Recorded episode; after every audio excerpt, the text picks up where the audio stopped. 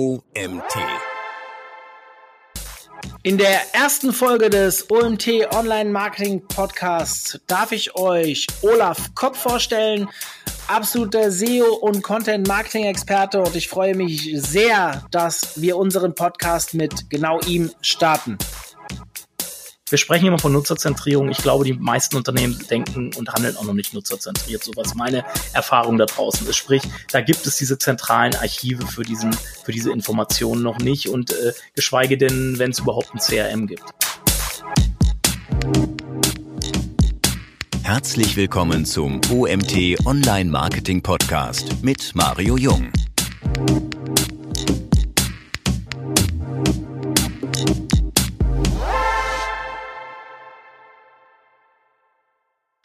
Ja, ich darf euch herzlich willkommen heißen zu unserer allerersten Podcast-Folge. Der OMT Online Marketing Podcast ist heute mit dieser Folge quasi online gegangen und als Special Guest zum Start habe ich niemand anderen da als den erfahrenen Podcaster Olaf Kopp. Olaf, ich freue mich, dass du dabei bist. Hallo Mario. Ja, ich habe mir ja schon mit ein bisschen Absicht extra deine Person für den ersten Podcast gewünscht, kann man sagen. Ich habe mich sehr gefreut, dass du auch direkt zugesagt hast. Erstens, weil es ein cooles Thema ist, was wir besprechen. Und zweitens, ähm, vielleicht schon mal so als, als Anmerkung zu der Vorstellung, die gleich kommt zu deiner Person. Du bist jemand, dem ich sehr gerne folge auf Facebook, wo ich sehr gerne lese, weil du alles immer so ein bisschen kritisch hinterfragst. Also mein Appell direkt an alle Zuhörer, Schaut euch mal an, was Olaf so auf Facebook betreibt. Folgt ihm. Ähm, ich glaube, sehr spannend. Zudem lese ich sehr gerne deine Texte, auch wenn es mich immer sehr viel Zeit kostet. Finde ich sehr, sehr cool und verfolgt dich, äh, folgt dir, folgt dir gerne. Ich verfolge dich nicht, ich folge dir gerne. ja. Und freudscher Versprecher. Nein, ähm, wir haben eben schon sehr viel im Vorgespräch gelacht, deswegen für alle, die jetzt zuhören, äh, ja, Olaf und ich, wir kennen uns schon ein bisschen länger, wir verstehen uns ganz gut und deswegen vielen, vielen Dank, dass du gleich zum Start hier dabei bist. Danke für die Einladung. So, willst du vielleicht, nein, ich will erstmal erzählen, was ich von dir weiß und dann kannst du das vielleicht ein bisschen ergänzen, ne? Was meinst mhm, du? Gut, gut, machen wir so. Ähm, ja, Olaf Kopp ist Co-Gründer oder Mitgründer von Aufgesang, einer Online-Marketing-Agentur. Ich selbst nehme ihn mehr wahr als Blogger bei sem-deutschland.de, ein ja, kann man so sagen, ein Blog, mit dem wir uns öfters auch mal auf Spitzenpositionen in den SERPs äh, betteln. Und dementsprechend natürlich auch etwas, was wir uns öfters mal genauer anschauen. Aber wirklich, man muss sagen, toller Content, den du da produzierst. Und dementsprechend, ja, ich glaube, damit habe ich schon sehr viel gesagt. Content Marketing Experte aus meiner Sicht. Du bist auch im SEA Camp aktiv, also Mitgründer oder Ausrichter zumindestens. Vielleicht kannst du das noch klarstellen. Ähm, wie ist da dein Hintergrund, so SEA-technisch? Ich nehme dich eher als SEO wahr. Äh, das ist richtig. Äh, ich bin aber ich mich langweilen nach einigen Jahren. Ich, ich versuche immer Sachen sehr tief zu durchdringen. Und wenn ich sie durchdringen, durchdrungen habe, dann langweilen die Sachen mich dann irgendwann und ich brauche eine nächste Baustelle. Und ich habe mich tatsächlich äh, zwei, 2009 bis 2012, 2013 sehr tief mit äh, Google AdWords damals ja noch, heute Google Ads beschäftigt, habe da auch ein E-Book zu veröffentlicht, veröffentlicht cool. mit dem äh, Thema AdWords-Optimierung, mit dem Titel. Ähm, dann, aber das E-Book war tatsächlich, das war so mein, das, das hat mich so in die obersten Spitzen der äh, AdWords-Experten, sag ich mal, in Deutschland hochkatapultiert. Äh, wo andere dann erst angefangen hätten und das zu Geld gemacht hätten, habe ich dann gesagt, das Thema ist für mich jetzt abgeschlossen. Ich äh, wende mich jetzt komplett dem Thema Content Marketing und semantische SEO zu. Okay. Ähm, und damit äh, daher kommt äh, dieses SEA-Camp-Engagement noch aus dem Jahr, das haben wir 2013 gegründet. Das habe ich quasi in meiner End-SEA-Phase, sage ich mal, mitgegründet. Und weil ich einfach, wir wollten ein Pendant zur SEO Campix schaffen, die ich damals immer noch ein schönes Format finde, so sehr für die, wo jeder mal, wo jeder mal so aus dem Nähkästchen plaudern kann und eben nicht nur die großen ja. Namen sind und wo es auch sehr tief ins Hands-on-Business reingeht. Und wir wollten sowas für die, für den Paid oder für den Paid Media oder für den PPC speziell äh, Google Ads oder AdWords Bereich eben schaffen und machen. Und das hat ganz gut funktioniert. Cool. Das heißt aber, du bist heute nur noch bei dem Camp dabei, weil du die Afterparty so cool findest. naja, ich bin ja Mit Mitbegründer und mir macht das auch immer noch Spaß. Ich höre mir auch die Vorträge an, mir macht Spaß. Ich habe in meinem vorherigen Leben habe ich auch selber schon Clubveranstaltungen, also auch im Eventbereich war ich da tätig, habe äh, Sachen organisiert im, im, im Clubbereich, also Partybereich im Endeffekt. Und das hat mir auch immer schon Spaß gemacht und da lebe ich so ein bisschen auch meine Leidenschaft als Eventveranstalter aus. Cool. Ähm, du sprichst gerade deine Vergangenheit von vorher an ich habe so ein bisschen im Kopf als DJ unterwegs gewesen, bei der Marketing Underground Ende des Jahres sogar irgendwie als DJ wieder unterwegs, so ein bisschen Revival Online-Marketing mit Musik verknüpfen, habe ich das richtig in Erinnerung? Äh, ja, genau, das war, da bin ich auf Marco zugegangen. Ich fand die, fand es ganz mal so eine andere Perspektive von mir zu zeigen, irgendwie so und eben nicht wie sonst immer Vorträge halten oder Blogbeiträge schreiben, sondern einfach so ein bisschen das zu verknüpfen, so den Kreis irgendwie für mich auch ein bisschen zu schließen, so dieses Hip-Hop, Funk, Soul-Ding mit, mit dem, mit dem, also dieses Aufleg-Ding mit diesem, mit meinem, mit meiner anderen Leidenschaft Online-Marketing halt irgendwie zusammenzubringen. Und das, das war für mich so eine runde Sache und Marco fand das dann geil und hat gesagt, machen wir. Finde ich cool.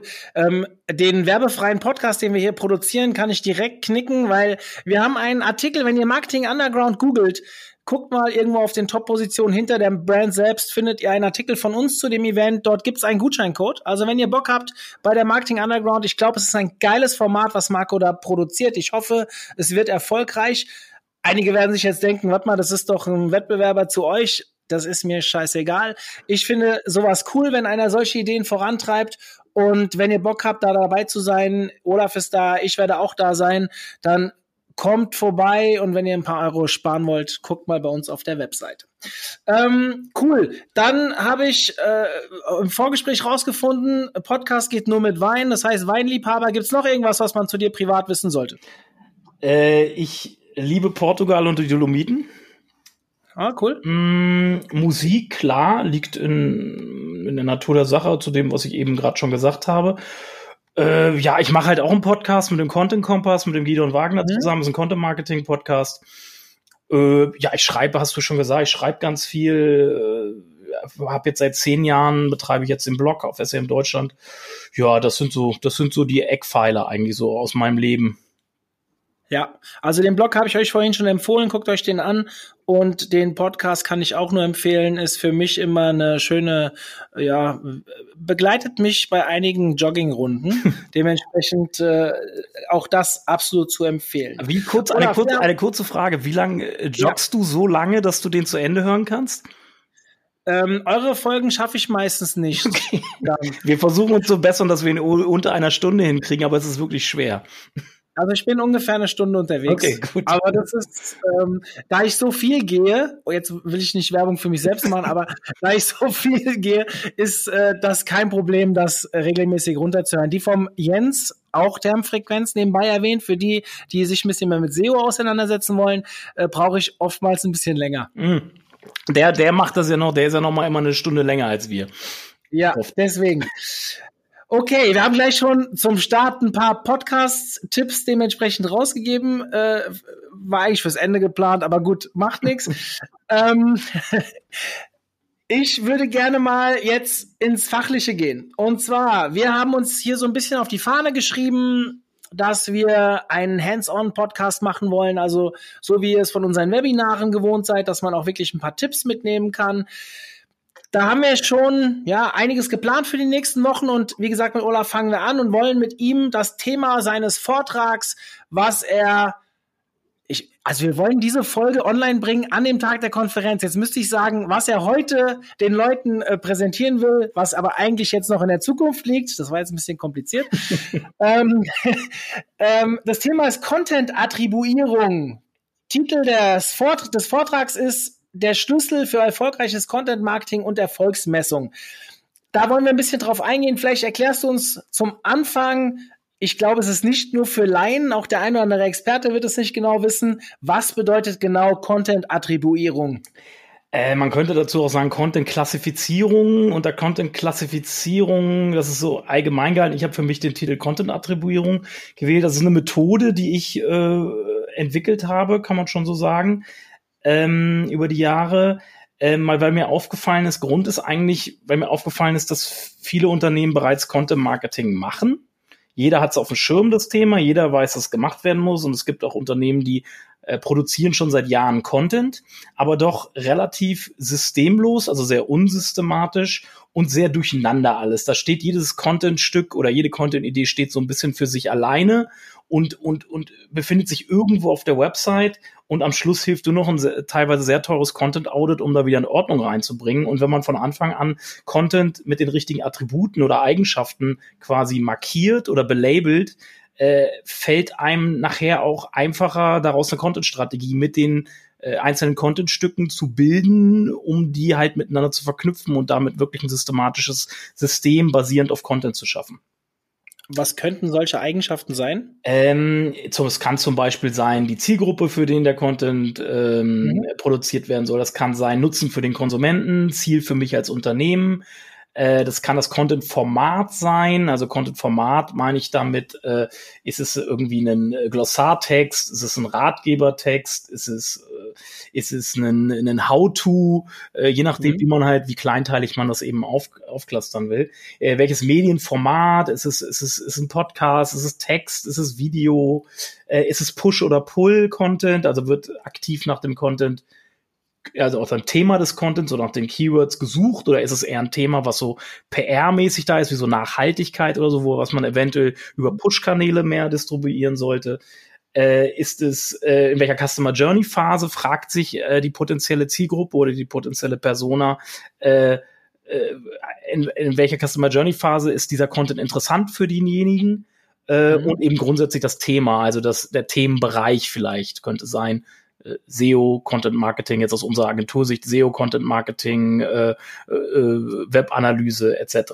Das könnten so mhm. Themen. Und wenn ich, ich muss nicht, da, da gibt es mit Sicherheit noch ganz viele andere Eigenschaften. Es geht mir einfach nur darum, dass Menschen klar wird, wenn sie ihren Content ein bisschen belabeln, dass es, dass sie daraus dann direkt eben eine, eine tatsächlich Content entlang einer Customer Journey im Endeffekt produzieren und äh, publish, also veröffentlichen können und distribuieren können. Und dass das einfach ein bisschen mehr mit System und Ordnung funktioniert. Ja, auf diese äh, Customer Journey Content, wenn wir nachher noch ein bisschen Zeit haben, würde ich gerne noch ein bisschen drauf eingehen. Mhm.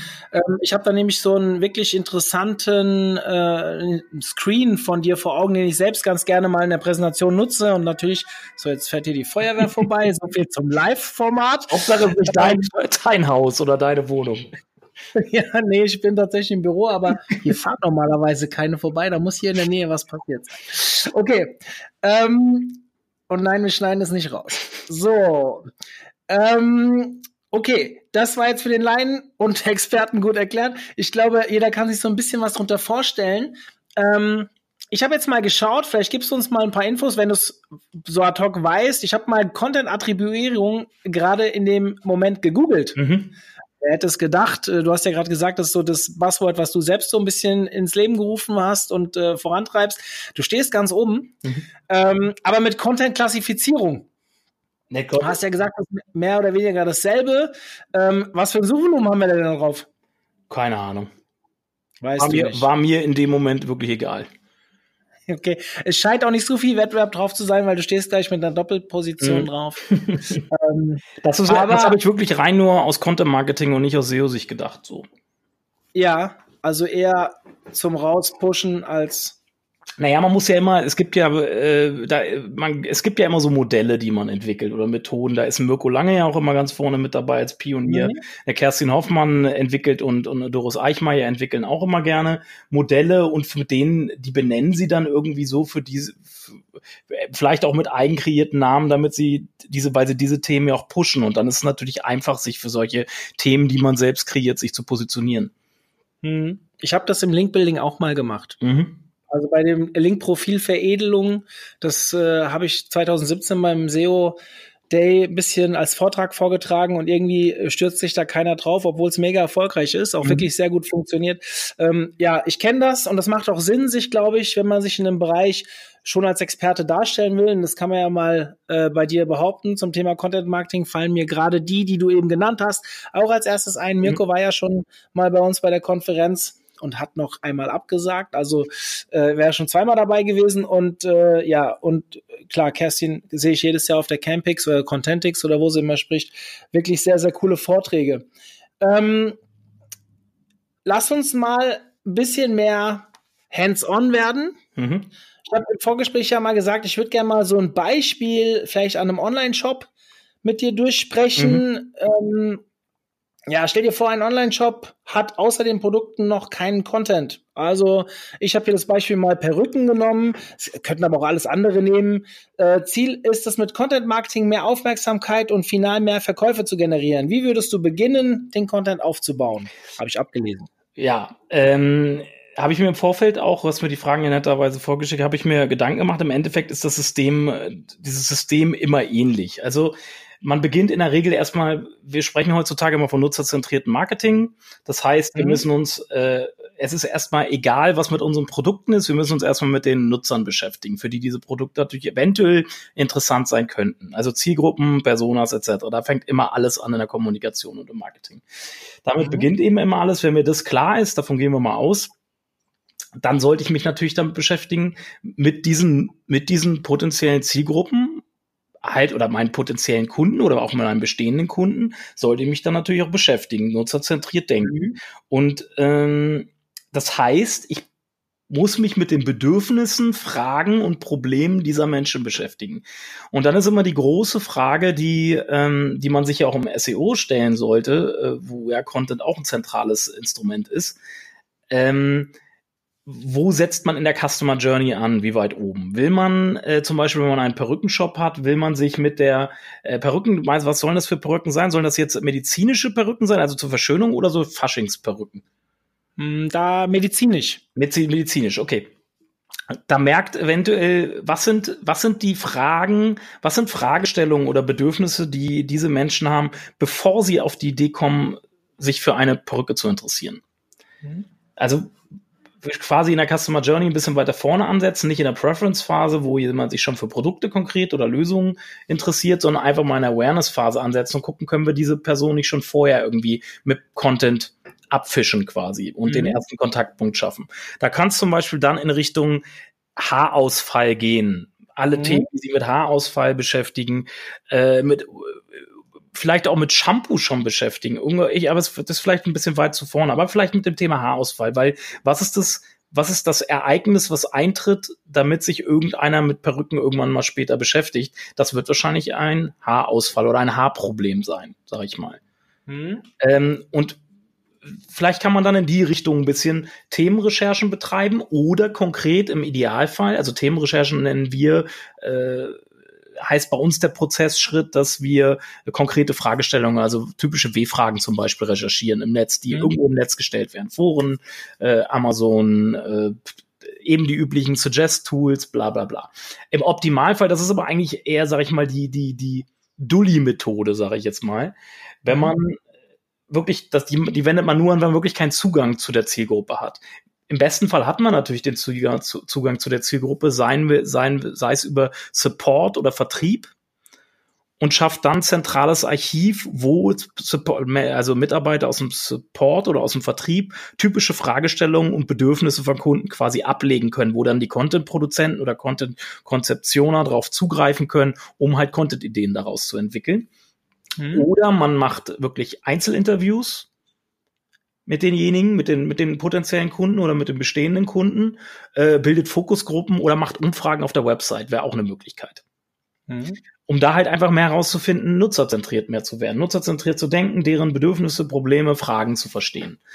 Äh, das ist erstmal so erster Schritt. Ähm, dann äh, sollte man diese Fragen schon danach gleich, da beginnt eigentlich schon die Attribuierung, versuchen in die Customer Journey einzu mappen mhm. quasi. Man, man hat ein Thema, einer interessiert sich, äh, warum fallen mir die Haare aus, so ganz platt? Oder was sind Gründe für Haarausfall? Das ist eine Frage bezogen auf unser Produkt Perücke, eine Frage, die sich jemand in der Awareness-Phase wahrscheinlich der Customer Journey ja. stellt. Ähm, eine, eine Frage nach, ähm, gibt es eine Lösung gegen Haar äh, oder gegen, gegen ausfallende Haare oder gegen eine Glatze? Eine Lösung gegen eine Glatze oder, oder Lösungen für, für eine Glatze. Dann äh, geht man, dann, dann hat man verschiedene Lösungsmöglichkeiten. Man hat eventuell sich Haartransplantation Transplantation machen zu lassen. Du siehst, ich kenne mich, ich, ich kenn, ich kenn mich aus mit dem Thema, du siehst. Äh, dann gibt es eine Möglichkeit, vielleicht ein Haarpuder oder Haarstreu zu benutzen. Oder man kommt eben das Thema Perücke. Das sind so Fragestellungen, die sich jemand in der Consideration-Frage stellt. Er sucht eine Lösung, das was nicht zwangsläufig immer äh, das Produkt von mir sein muss, weil ich will ihm ja eventuell mit dem Content alle drei Lösungen präsentieren, die ich jetzt genannt habe. Ja. Natürlich, weil ich die Hoheit über den Content habe, wird am Schluss natürlich rausgucken, gucken, dass der ganze andere Scheiß nicht, nichts bringt und die Perücke das einzig wahre ist. Mhm. Äh, und im nächsten Schritt interessiert sich halt einer direkt schon für Perücken, indem er fragt, welches ist die richtige Perücke für mich? Äh, wie äh, kann ich Haarfarben wie ermittle ich meine Haarfarbe für eine Perücke etc. und solche Fragestellungen, die schon sehr produktnah sind. Da befinden wir uns eigentlich schon in der Preference-Phase fast schon. Mhm. Ähm, und wenn er dann konkret weiß, wie viel kostet Perücke XY, dann ist er mitten in der Preference-Phase drin und er sucht eigentlich nur noch einen Anbieter dafür. Und da muss ja. ich halt in allen Phasen der Customer Journey muss ich halt Content bereitstellen. Ne? Ja, okay. Ähm, äh, ich, ja, mach erstmal weiter. Ich habe okay. schon zwei Fragen aufgestellt. Okay. Ähm, sprich, dann diese äh, Fragen und Themen und Bedürfnisse in die Customer Journey einmappen. Dann sollte ich mich die Frage stellen, sind diese Themen Push- oder Pull-Themen? Mhm. Wird danach gesucht im Endeffekt? Aktiv. Da ist Keyword Planner erste Wahl vielleicht oder andere SEO-Tools, äh, dass man mal guckt, ist da Suchvolumen drauf. Wenn es ein Pull-Thema ist, dann sollte ich halt mich auch auf die Keyword- oder Suchbegriffsebene bewegen, Keyword-Recherchen, Keyword-Analysen durchfahren und diese Key Keywords gemäß Suchintention dann in die Customer Journey einbetten. Mhm. Ähm, dann würde ich die, diese, diese beiden Welten aus diesen ersten Schritt aus der Themenrecherche und diesen ganzen Kundeninterviews und diesen Umfragen etc. mit der mit diesen Keyword-Analysen, Ergebnissen aus den Keyword-Analysen zusammenbringen, damit wir eben sinnvoll dann sogenannte, wir nennen es bei uns Themenkomplexe bilden können, mhm. ähm, woraus äh, die im Endeffekt aus konkreten Fragestellungen und den zu, äh, passenden Keyword-Gruppen im Endeffekt bestehen. Mhm dann kann ich aus diesen Themenkomplexen konkrete Content-Ideen rausentwickeln, die sich dann auch wieder attribuieren lassen nach den möglichen Eigenschaften, die ich vorhin genannt habe. Ähm, und dann hat man schon konkrete Content-Ideen, mit denen ich in die Produktion gehen kann. Man sollte sich ja, bevor man in die Produktion geht, schon darüber Gedanken machen, wie man diese Content-Ideen über interne Verlinkung, Retargeting, Marketing, Automation halt äh, miteinander verknüpfen kann, dass ich eine schöne Reise durch die Customer Journey mit dem Content begleiten kann. So. Mhm. Äh, das ist im Endeffekt so das Prozedere, wie es im Optimalfall läuft. Mhm, okay. Ähm, vielleicht mal, du hast jetzt eben schon diese Awareness-Phase und Preference-Phase und so weiter angesprochen. Ich werde mal in den Show Notes deine Grafik mhm. äh, angeben. Ich werde die mal reinladen, weil du hast das, glaube ich, in sieben Stufen auf dieser Grafik mhm. dargestellt weiß nicht, ob das die neueste ist oder nur eine ältere, die ich im Kopf die, habe. Das ist die grün, äh, die, die aktuell, wir haben sie eigentlich nur noch anders eingefärbt. Ich glaube, du kennst ja noch diese mit den Blautönen, die haben wir eigentlich ja. nur mal grün gemacht irgendwann. Okay, alles klar. Aber es ist vom Inhalt ist es noch dieselbe. Ja, äh, die Stufen sind immer noch sieben Stufen, wie, wie von ja. Anfang an, ja. Ja, und das äh, finde ich sehr, sehr spannend. Das ist wirklich etwas, was ich mir auch immer wieder mal heranziehe, weil ähm, ja, wenn ich dann beim Kunden sitze und dem Content verkaufe, ja, und äh, also die erstmal das die, den, die, die Strategie verkaufe und später natürlich auch die konkreten Vorschläge mache, was so umgesetzt wird. Jetzt vielleicht mal die Frage an dich. Stell dir vor, das Unternehmen hat ein begrenztes Budget. Content produktnah, Content produktweit oder geht man eher in Strengen vor, dass man sagt, okay, du hast eben von Themenkomplexen gesprochen. Mhm. Ich nehme jetzt einen Themenkomplex und ziehe den komplett durch die Customer Journey durch. Mhm. Oder versuche ich mich erst breit aufzustellen in irgendeiner dieser Phasen? Äh, was man noch dazu sagen muss, der Content für die Awareness-Phase ist im Idealfall Pull-Content, weil wir müssen in den oberen Phasen der Customer Journey, wir haben das nicht ohne Grund, dieses Customer Journey-Modell als Funnel dargestellt. Äh, ein Funnel bedeutet immer, dass oben ganz viel reingeschüttet werden muss, damit unten weniger rauskommt. Oder eigentlich so viel wie möglich rauskommt, aber in der Natur ja. der Sache liegt bei einem Funnel, dass wir auch immer Schwund haben. Klar. Und wenn wir in den oberen Phasen der Customer Journey für die Distribuierung von Content Geld in die Hand nehmen müssen, dann ist es immer, dann, dann, dann ist, reicht das Budget in den unteren Phasen meistens nicht. Ja. Deswegen sollte man in den oberen Phasen darauf achten, dass man äh, Pull Content halt produziert, der im besten Fall über SEO gefunden wird und damit als Kosten, ich nenne es mal kostengünstige organische Traffic-Quelle dann herhält. Ja. Ähm, und jetzt zu deiner Frage. Ähm, man kann sich natürlich ganz stringent äh, auf ich sag mal, ein Content pro Customer Journey Phase konzentrieren. Das bedeutet aber, dass eigentlich auch bei dem oben nicht genug äh, Volumen reinkommt, damit unten im Trichter oder im Funnel genug übrig bleibt. Hm. Ähm, deswegen sollte man immer versuchen, sukzessive äh, vielleicht erst eine breite Basis zu schaffen, was dann aber natürlich zur Folge hat, dass der Kunde länger auf die Effekte im Sales nachher warten muss. Hm. Weil die, weil du kannst von einem Content in der Awareness-Phase nicht verlangen, äh, dass er, dass er verkauft. Das ist die falsche Metrik, zum, wo wir gerade auch bei der Erfolgsmessung sind. Ein, ich kann ein Awareness-Content nicht da, im, den Erfolg eines Awareness-Content nicht daran messen, ob er verkauft. Ja, lass mich das mal kurz in einfachen Worten. Wir haben sehr viele Hörer, die noch nicht so tief in dem Thema drinstecken. Nehme ich jetzt mal an. Ähm, Beispiel, wir verkaufen Laufschuhe und in der Awareness-Phase geht es dann zum Beispiel darum, die Trigger zu finden, warum jemand irgendwann mal Laufschuhe gebrauchen könnte. Heißt zum Beispiel, er muss abnehmen. Entweder aus gesundheitlichen Gründen mhm. oder seine Frau hat ihn verlassen mhm. und ähm, er muss jetzt eine neue Frau finden mhm. und fängt jetzt an, sich fit zu machen. Verstehe ich richtig? Ja. Das heißt, ich besorge jetzt Content über die sieben besten Formen, wie man abnehmen kann. Mhm zum Beispiel. Und natürlich wird keiner, der das gelesen hat, in dem Moment einen Laufschuh kaufen. Nicht mal dann, wenn ich in diesem Content ähm, die Laufschuhe präsentiere. Man kann es probieren, aber ey, das ist so ein bisschen wie mit der Tür ins Haus fallen. Ne? Das machen ja halt viele Vertriebler. Äh, deshalb funktioniert ja Kaltakquise zumindest nach meiner Erfahrung nicht so richtig gut, weil ich komme eigentlich auf einen treffe auf einen Menschen, der in den häufigsten äh, Fällen noch gar kein konkretes Produktinteresse hat, aber er hat vielleicht Interesse an anderen Themen. Hm. Deswegen ist es schwierig in dem Phase, er will abnehmen und er weiß noch gar nicht, dass er vielleicht laufen gehen muss dafür. Ja. Ja, okay. Das heißt, viel besser an dem Moment irgendein Lead-Magnet einbauen, sich die Adresse, äh, E-Mail-Adresse einsammeln und vielleicht über eine Marketing-Automation bis hin zum Kauf durchleiten. Oder, oder Retargeting oder, oder interne Verlinkung. Ja. Man kann ja auch äh, Session, eine Session, interne Customer Journey versuchen abzubilden über interne Verlinkung. Ne? Ja. Ja, cooles Thema, ähm, gerade dieses Customer Journey Thema. Ähm, heißt aber jetzt trotzdem, wenn du sagst begrenztes Budget, doch lieber am Produkt texten? Äh, Im ersten Schritt, wenn das wirklich, wirklich betrunken, müsste man Arbeit, empfehle ich dann immer, sich hochzuarbeiten im Funnel. Also in der, bei den produktnahen Texten anfangen und hochgehen in die Breite dann. Also hoch zu den, äh, hoch zu den, zu den Awareness-Content sich dann vorarbeiten quasi, aber versucht, versuchen halt erstmal wenn es Pull ist, äh, für Keywords zu ranken, zum Beispiel, die eben äh, produktnah sind und eine transaktionsorientierte Suchintention oder kommerzielle Suchintention haben. Zum Beispiel Laufschuhtest. Äh, ja, Laufschuh-Test wäre, wäre schon, ja, zum Beispiel, ja. Äh, das wäre eben eine Vorstufe von, also wenn er noch nicht, da weiß er noch nicht konkret, welchen Laufschuh er haben will. Also da ist noch nicht der, der Essex G Lite ist da noch nicht im Fokus, sondern er will erstmal rausfinden, welches der Lauf, richtige Laufschuh für ihn ist. Das wäre eigentlich so ein, so ein Consideration-Thema fast schon. Hm, okay. Ähm, beim Thema Perücken äh, ist ein Thema, mit dem ich mich nämlich vor einem Jahr oder so mal beschäftigt habe. Da kommen dann auch so medizinische Themen mhm. mit rein, wo du auch aufpassen musst, was du schreibst. Mhm. Da gibt es dann wieder rechtliche Vorgaben und so. Da muss man sich natürlich dann auch mit auskennen. Aber soll heißen, wenn Spielgeld da ist, dann auf jeden Fall die Leute früh, früh, sehr früh einsammeln. Um die Breite halt zu kriegen, ne? Da kannst ja. du nämlich auch, weil, weil du kannst viel breiter rangehen. Zum Thema, äh, wie nehme ich ab, ist das Suchvolumen deutlich höher als äh, wie jogge ich richtig, zum Beispiel.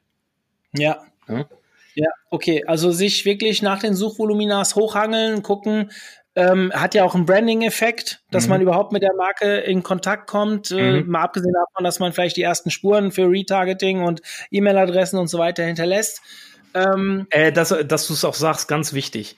Äh, Branding und Performance voneinander trennen ist nicht mehr zeitgemäß, wenn es das jemals überhaupt war.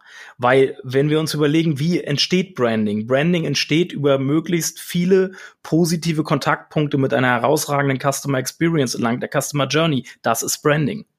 Nichts anderes. Mhm. Und das ist die beste Vorbereitung für eine gute Abschlussrate. Sprich, es gibt keine Trennung mehr von, von Branding und Performance. Mhm. Und man spricht ja auch davon, dass SEO sehr abhängig von Brands oder vom Branding ist mittlerweile. Das heißt, es kann auch sehr viel Sinn machen, weit entfernt vom Produkt Leute einzufangen, um die Brand zu stärken, weil man vielleicht dadurch mehr Trust bekommt und auch besser rankt. Auf jeden Fall. Äh, ist halt nur eben die Frage, äh, wenn ich einen Perückenshop habe, wie schnell es mir gelingt, äh, zu einem Thema HBH-Ausfall eine Autorität zu werden. Ne? Das ist halt mhm. dann auch wieder eine, eine Frage. Ne? Da muss ich schon, weil Perücken, klar, da gibt es einen Bezug, semantischen Bezug auch. Mhm, muss man halt gucken, wie schnell das gelingt. Ne? Mhm. Okay. Wie kann jemand vorgehen, wenn er solche Themen sucht? Nutzt du da Tools? Äh, du hast eben ein bisschen von äh, verschiedenen, wie Vertrieblern und so weiter, glaube ich, geredet, mhm. dass man die auch mit zuziehen kann. Wie würdest du da im ersten Schritt intern in der Firma vorgehen? Ähm, wir machen ja so Customer Journey Management Workshop, kurzer Werbeblock. Äh, dort sagen wir immer, äh, dass wir auf jeden Fall Leute von der Front dabei haben müssen. Front bedeutet, die mhm. wirklich Kundenkontakt haben. Das können Vertriebler sein, Support, Service ähm, alle wirklich die, die mit Kunden direkt sprechen und mit denen zu tun haben und, und auch eventuell auch mal so ein, so ein Private Talk mit denen halten, wo es nicht nur immer um die Produkte direkt geht, sondern wo es auch, wo die so ein bisschen ihre Sorgen und Nöte äh, äh, so kundgeben und so, weil daraus lassen sich eventuell auch dann Themen rausfiltern, die vielleicht interessant für die Zielgruppe sein könnten. Und deswegen ist mhm. äh, ist eben, sind eben diese, diese Leute, die im Kundenkontakt wirklich sind, wahnsinnig spannend.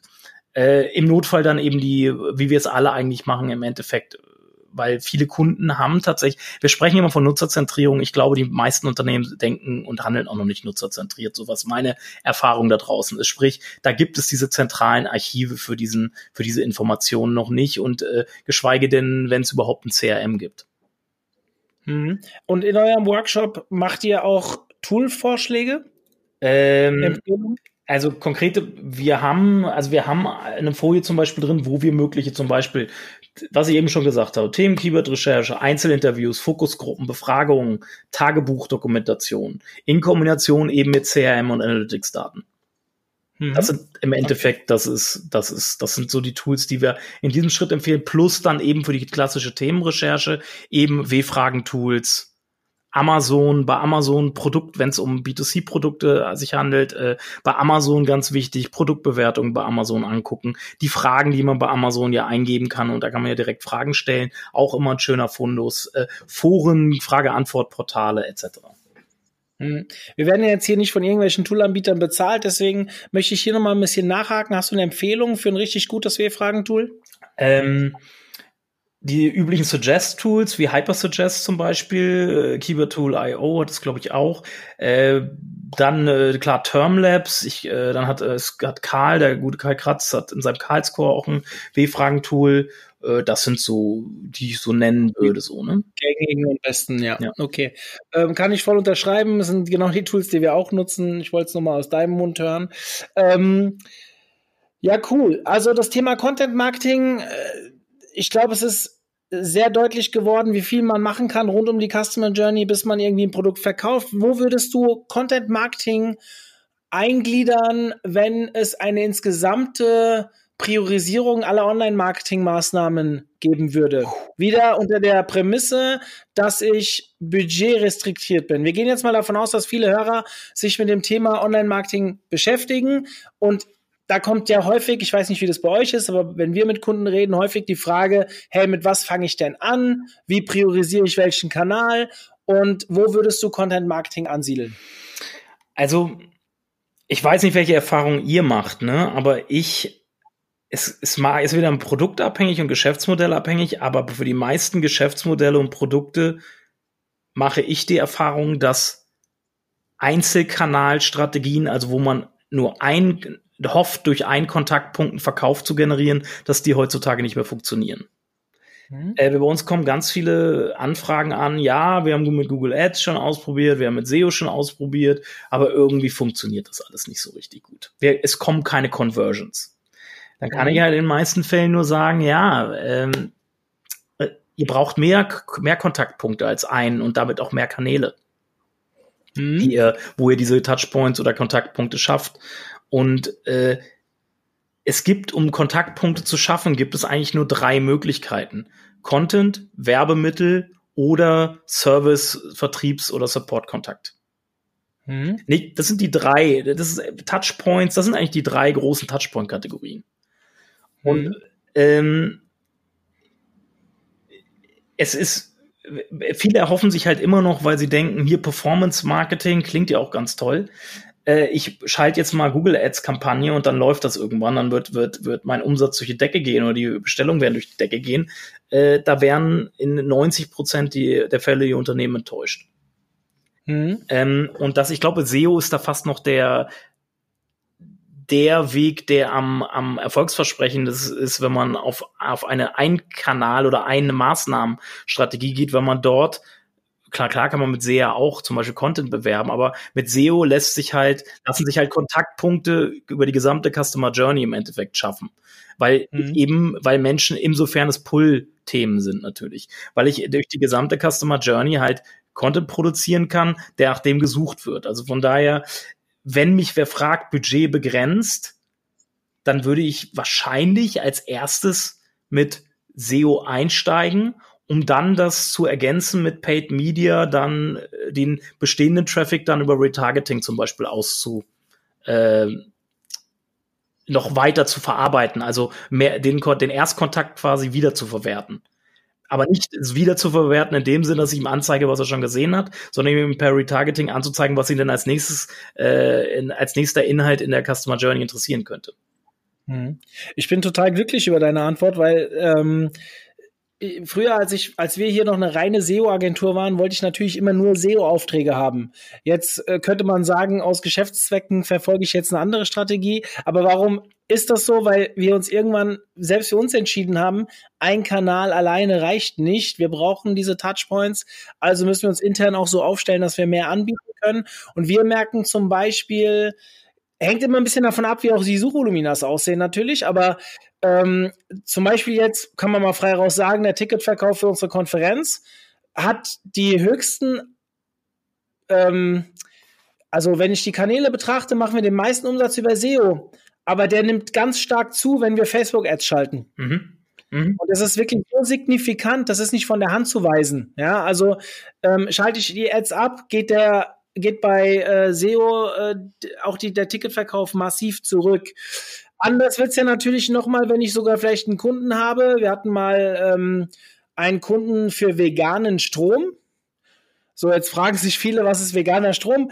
Muss man, glaube ich, jetzt nicht ausdiskutieren hier im Podcast, aber da gab es kein Suchvolumen. Mhm. Und trotzdem, ähm, wir wollten ja Leute finden. Das heißt, wir haben dann erstmal gepusht. Über Facebook haben wir coole Kampagnen geschaltet an Veganer gerichtet. Die hatten in dem Moment vielleicht keine Zeit, aber für einen Veganer ist veganer Strom auch etwas Neues und das bleibt sofort im Kopf, mhm. weil es etwas ist, was du jeden Tag brauchst.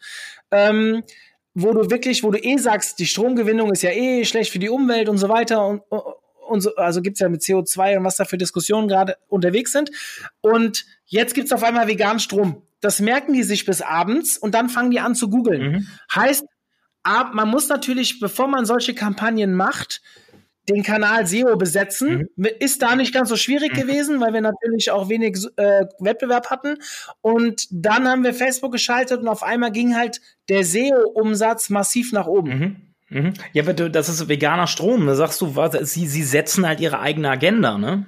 In dem Moment. Sie bilden eigene, eine eigene Begrifflichkeit eventuell, die, die vegan passt gut rein, die so ein bisschen den Trend der Zeit entspricht. Sie, sie setzen, sie machen Agenda-Setting im Endeffekt, ne? Und sie geben mhm. damit auch vor, was Menschen dann in, in äh, Google zum Beispiel suchen. Ja, ja so um geht's, so um geht's auch. Ey, und das ist halt das Spannende und dieses, ähm, es ist natürlich schwer nachzuweisen, weil eine lückenlose ein Lüs ich musste letztens wieder, ich habe wieder einen Link, es gab irgendeinen Beitrag, wo es hieß in der Headline, habe ich bei LinkedIn gesehen, äh, Tracking, Erfolgsmessung oder Tracking entlang der kompletten Customer Journey ist unbedingt notwendig.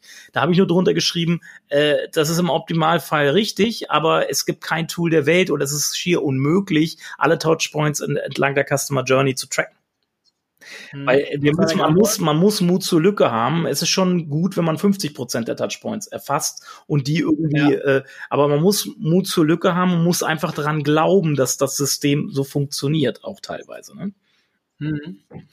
Ja, also es gibt ja ein paar Tools, die sich irgendwie diese Attributionsmodelle und so bla auf die Fahnen schreiben, dass die erkennen, was wie wo einzahlt. Äh, Analytics macht das ja auch so ein bisschen, aber de facto bin ich bei dir. Manchmal ist es sehr schlecht nachzuweisen. Fast außer, immer.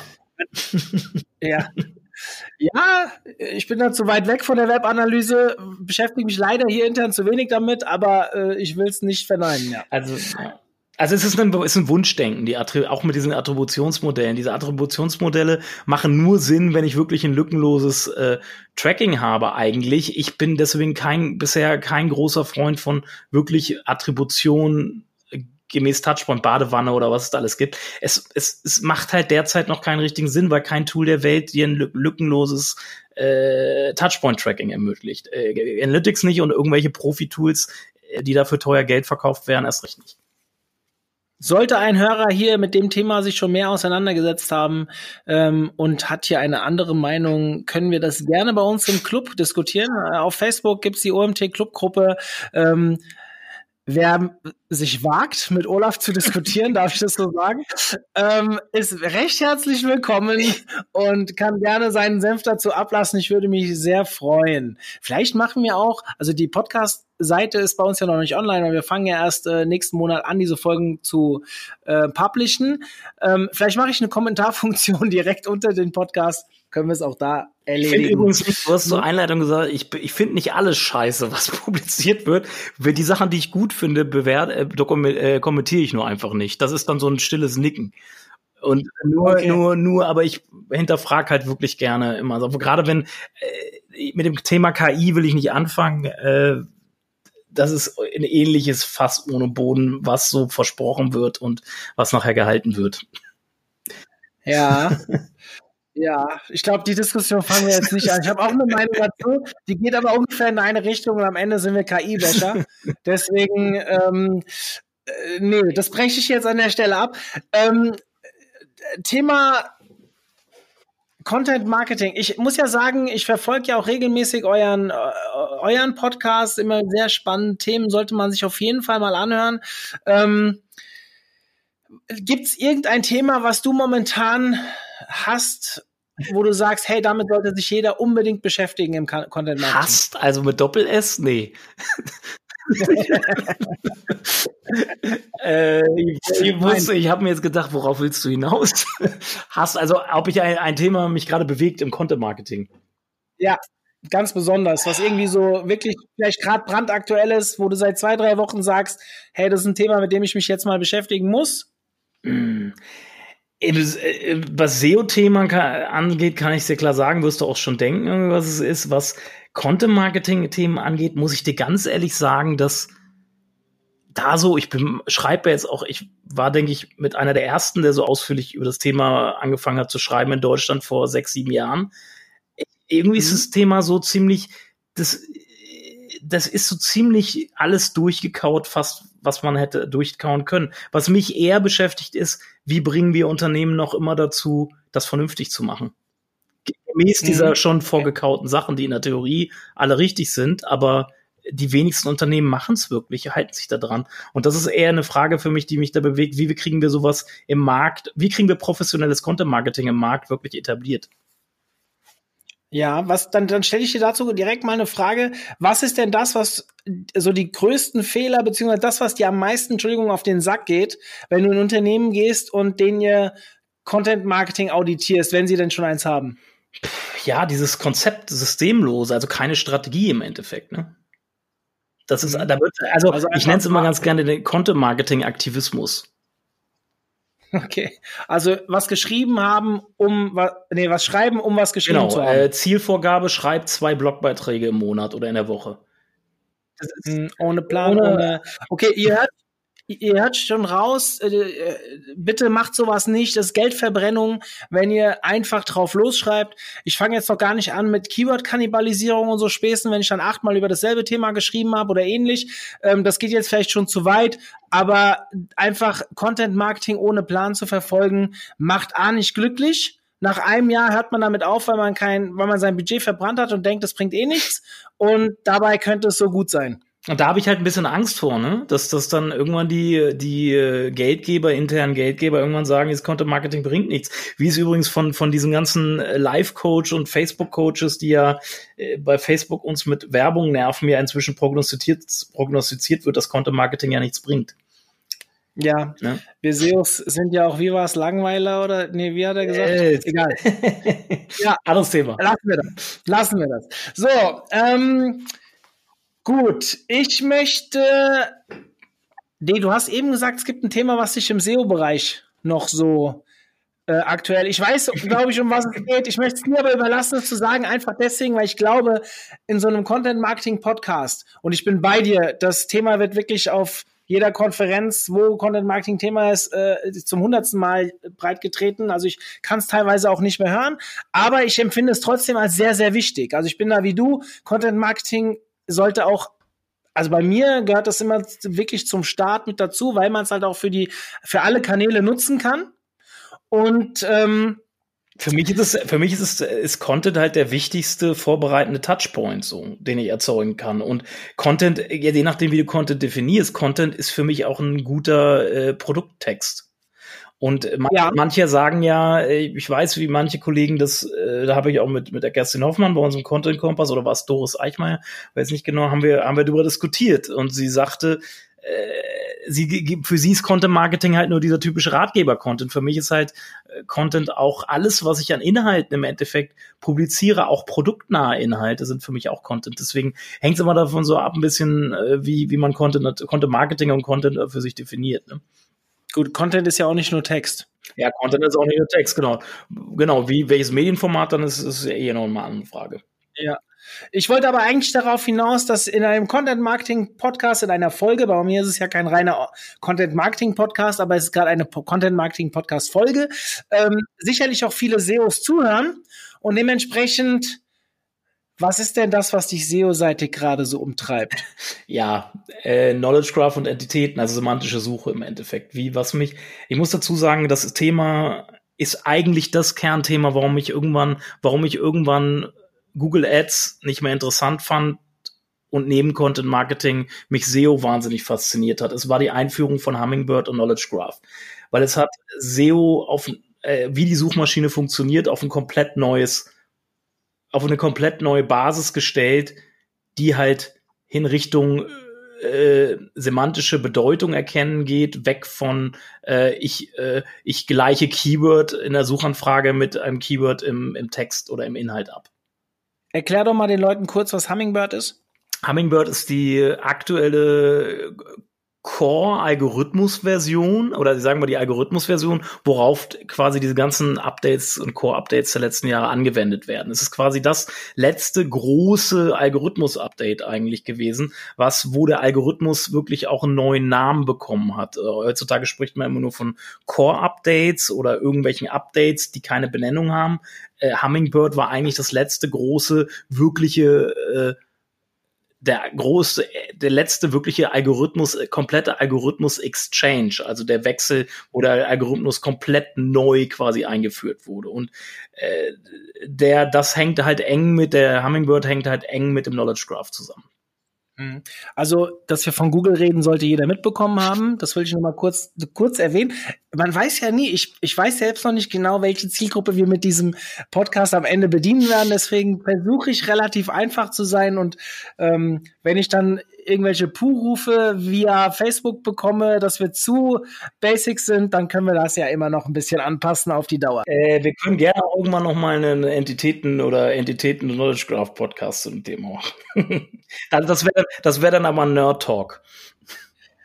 Ja, das können wir machen. Das ist ein Thema, was mich ja auch ein bisschen umtreibt.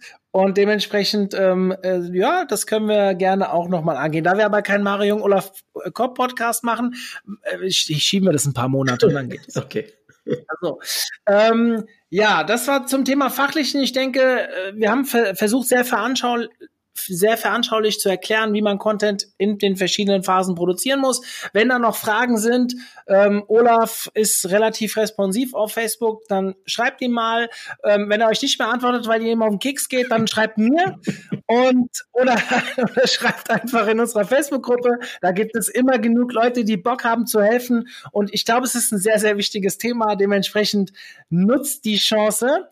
Ähm, ja, ich habe zum Abschluss noch ein bisschen was. Also, äh, wir haben jetzt viel über Content Marketing geredet. Gibt es eine spezielle Konferenz, die du zum Thema Content Marketing besonders empfehlen würdest? Ich muss gerade sagen, im Thema, zum Thema Content Marketing entsteht wirklich bei mir viel in meinem eigenen Kopf. Tatsächlich, das ist so, weiß ich nicht, da hat, haben mir Konferenzen bisher wirklich nicht richtig weitergeholfen. Äh, Inspiration kriege ich halt von Leuten wie zum Beispiel Robert Weller, dem ich wo ich mir das gerne mhm. durchlese, was er schreibt, dass es mir auch immer noch Inspiration gibt und unseren Gästen bei uns im Podcast Content Kompass halt eben. Da, da höre ich auch immer gerne zu, weil da, wir da auch darauf achten, immer möglichst verschiedene Perspektiven auf das Thema und die verschiedenen Spielarten äh, zu, zu nehmen. Ja, also Robert Weller ist, sollte euch allen ein Begriff sein. Wenn nicht, guckt mal bei uns beim OMT. Robert Weller hat ein Webinar gegeben vor gefühlt eineinhalb Jahren, ich weiß es nicht ganz genau, ähm, zum Thema Content Design. Da ging es um äh, dieses Thema, ist, glaube ich, immer noch sehr aktuell, ähm, obwohl der Podcast jetzt schon ein paar Tage alt ist. Äh, Entschuldigung, der Podcast, der, das Webinar schon ein paar Tage alt ist. Ähm, für diejenigen, die sich für den Content von Robert interessieren, der Blog heißt Tushen ich glaube, .de.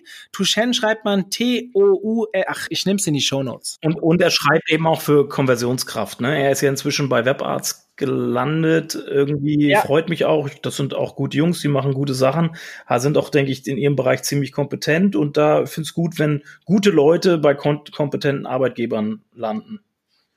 Kann ich nur bekräftigen. Ich habe Robert vor ungefähr einen Monat, halben Monat, ich weiß nicht genau, bei einem Xing-Treffen, das er organisiert hat in Frankfurt. Er lebt jetzt mittlerweile in Mainz, ist von München nach Mainz gezogen mhm. und ähm, getroffen, wirklich hat alles Hand und Fuß, was er so loslässt, ein sehr aufgeräumter Mensch auch, also dementsprechend. Er kommt übrigens auch als Gast zum OMT.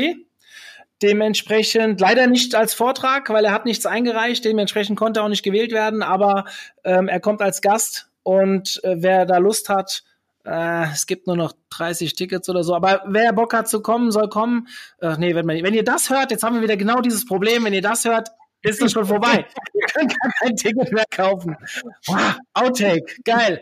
Ähm, dann habt ihr Robert vielleicht schon getroffen auf der Konferenz und könnt euch ein bisschen mit ihm unterhalten. Nein, Spaß beiseite. Äh, Habe ich mich gerade ein bisschen verhaspelt. Ihr wisst, was ich meine. Ist ein wirklich cooler Typ. Guckt euch das an. Die Inhalte sind echt gut, sehe ich genauso. Nein, die sind sehr gut äh, will das nicht äh, unterbewerten. Ähm, aber Olaf, du sagst gerade, er inspiriert dich. Trotzdem sehe ich dich ja regelmäßig auf Konferenzen. Ähm, was gibt es für Veranstaltungen, die dich inspirieren? Du sagst jetzt eine Person, es gibt sicherlich noch ein paar mehr, so wie ich dich kenne, aber gibt es auch Veranstaltungen, wo du sagst, hey, da nehme ich immer besonders viel mit? Ich kann dir bezüglich SEO könnte ich dir noch ein paar Quellen sagen, aber es sind wirklich, bin ich, ich, ich, Konferenzen sind für mich inzwischen nur noch eher fürs Networking gedacht. Das hat aber auch mhm. einfach was damit zu tun, wenn man sich schon ein bisschen länger mit dem ganzen Themen beschäftigt, liegt es in der Natur der Sache, dass man einfach nicht mehr immer weniger mitnimmt, so fachlich. Da nimmt man eher mit den Gesprächen und freut sich drauf, wieder Menschen zu treffen, die man, die man vielleicht nur ein, zwei Mal im Jahr sieht. Und das ist eigentlich für mich, ich würde, würde jetzt gern was anderes sagen, aber ich bin halt so ehrlich, ne?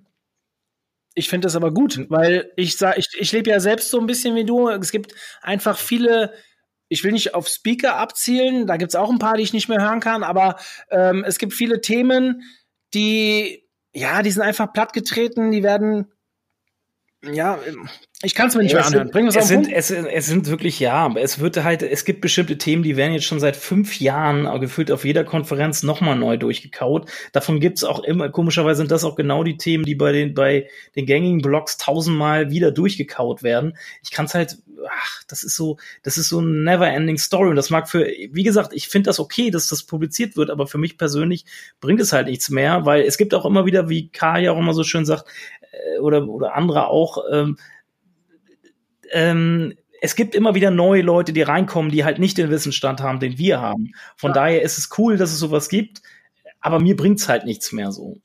Ja. Deswegen, worauf ich hinaus wollte eben war, ähm, ich werde sehr häufig gefragt, warum soll ich zu deiner Konferenz kommen, wenn ich doch die Aufzeichnung auch für das halbe Geld kaufen kann? Und dann sage ich immer, ja, das ist cool, wenn du es wirklich nicht schaffst zu kommen oder auf eine andere Konferenz, muss ja nicht bei uns sein, dann ähm, kauf sie dir, weil die Inhalte bringen dich weiter, gerade wenn du Anfänger bist oder äh, leicht fortgeschritten. Aber ich lerne jetzt als Experte am meisten, wenn ich mich mit Leuten wie dir oder Thomas Mintnich oder Jens Faudrat ähm, später an der, an der Bar unterhalte, wo man dann vielleicht mal ein akutes Problem, keine Ahnung, wir hatten im März, weiß ich noch, bei der Campix eine Woche vorher das Google-Update, wo der Martin Missfeld so abgeschmiert ist. Entschuldigung, Martin, muss ich kurz erwähnen. Ähm, und das war ein geiler Talk danach. Mhm. Also wir haben einfach zwei, drei Tage über dieses Google-Update gesprochen und du hast Insights bekommen, die du in keinem Vortrag gehört hättest. Und wenn ihr Online-Marketing betreibt, mein Appell an euch, vernetzt euch. Mhm. Ja, gerade wenn ihr Inhouse-Mitarbeiter seid, also sprich nicht wie wir als Agentur 30, 40 Projekte immer zeitgleich nebeneinander sehen können, sondern wenn ihr nur eine Webseite betreibt, keine Kontakte nach außen habt. Jetzt stellt euch mal vor, ihr schmiert ab in der organischen Suche und ihr habt überhaupt keine Anhaltspunkte, wie ihr theoretisch zurückkommt, bis da die ersten Publikationen, die auch wirklich gut sind, also auch fachlich gut sind, außer irgendwelche Annahmen raus sind, das kann Wochen dauern. Und ähm, dann ist es natürlich sinnvoll, wenn man schon ein paar Leute hat, Wettbewerber hin oder her, die man anrufen kann, sagen kann, hey, habt ihr auch irgendwas gespürt? Können wir irgendwie mal uns austauschen. Total geil. Und das funktioniert auf Konferenzen natürlich besonders gut. Also das Kennenlernen dieser Personen. Gleichgesinnter, alle, die da hinkommen, suchen Hilfe, sonst würden sie sich keine Vorträge anhören. Also sie wollen ja weiterkommen und ähm, dementsprechend ist es immer eine sehr, sehr schöne Atmosphäre auf diesen Veranstaltungen. Der Hauptgrund, warum ich wirklich so viele Konferenzen besuche, ist, ähm, ja, ich will auch ein paar Leute wiedersehen. B, ich will mich natürlich einfach austauschen und ähm, äh, ich lasse auch gerne den Platz in der in dem Vortrag frei, den könnt ihr von mir haben aber dafür draußen sitzen und die ganze Zeit am Quatschen sein, das ist so ein bisschen, warum ich auf Konferenzen Fachlich, gehe. also mal das Fachliche nebenher. Es geht ja darum, wir, wenn du Unternehmer bist, triffst du dort Unternehmer. Wenn du Inhausler bist, triffst du da Inhausler.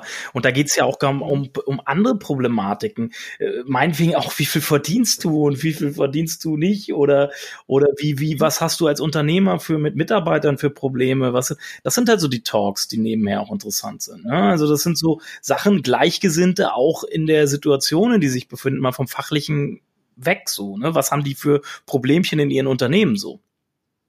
Hm, man muss auch sagen, sowas entsteht halt nicht gleich beim ersten Konferenzbesuch. Man muss ja auch ein gewisses Vertrauen aufbauen. Ähm, wenn du eine Frau kennenlernst, fragst du sie auch nicht beim ersten Mal, ob sie dich heiraten will. ja, also, ich hörte davon, dass es sowas auch noch gibt. ja, gut, aber die Erfolgsquote wird gering sein. Dementsprechend macht es Sinn, ähm, sich, also wir haben mittlerweile so unsere Konferenz-Buddies, das sind jetzt halt nicht mehr fünf, es sind mittlerweile 50 oder eher 100.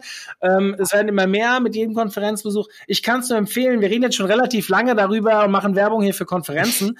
ähm, trotzdem, ich glaube, das ist essentiell. Wenn ihr inspiriert werden wollt, guckt euch, hört euch Vorträge an, wenn ihr noch am Anfang steht. Wenn ihr später Experten, obwohl ich sehe auch immer sehr viele Experten, die sich trotzdem jeden Vortrag noch anhören, einfach weil sie sagen, wenn es eine mhm. Sache gibt, die mich nochmal zu Umdenken ja. bringen, kann es ja schon ein Riesenerfolg sein.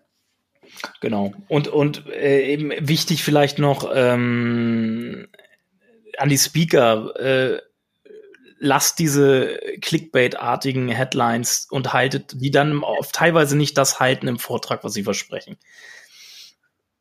500.000 Besucher in drei Monaten über Facebook Ads. Ähm, vielleicht noch kurz zum Thema SEO, liegt mir noch am Herzen, weil wir Quellen angesprochen haben.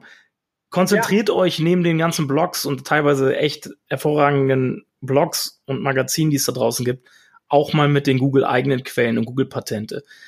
Google-Patente ist ein bisschen trocken, ist nicht jedermanns Sache, aber die Google-Quellen an sich geben einfach mal wichtige Grundlagen wieder, was, wie eine Suchmaschine funktioniert und wie eben nicht. Und und fangt nicht mit irgendwas an, was ihr irgendwo mal gehört habt, nachzuquatschen, sondern äh, sucht an der Wurzel und an den Quellen und informiert euch auch da. Ja. Guter Appell zum Ende. Lieber Olaf, es war eine spannende Stunde. Wir haben es, wenn wir jetzt uns ein bisschen beeilen, haben wir es in der Stunde geschafft. Ähm, das sollte auch so ungefähr für die, die jetzt zum ersten Mal seid ihr alle dabei, muss ich gerade sagen, ist ja die erste Folge.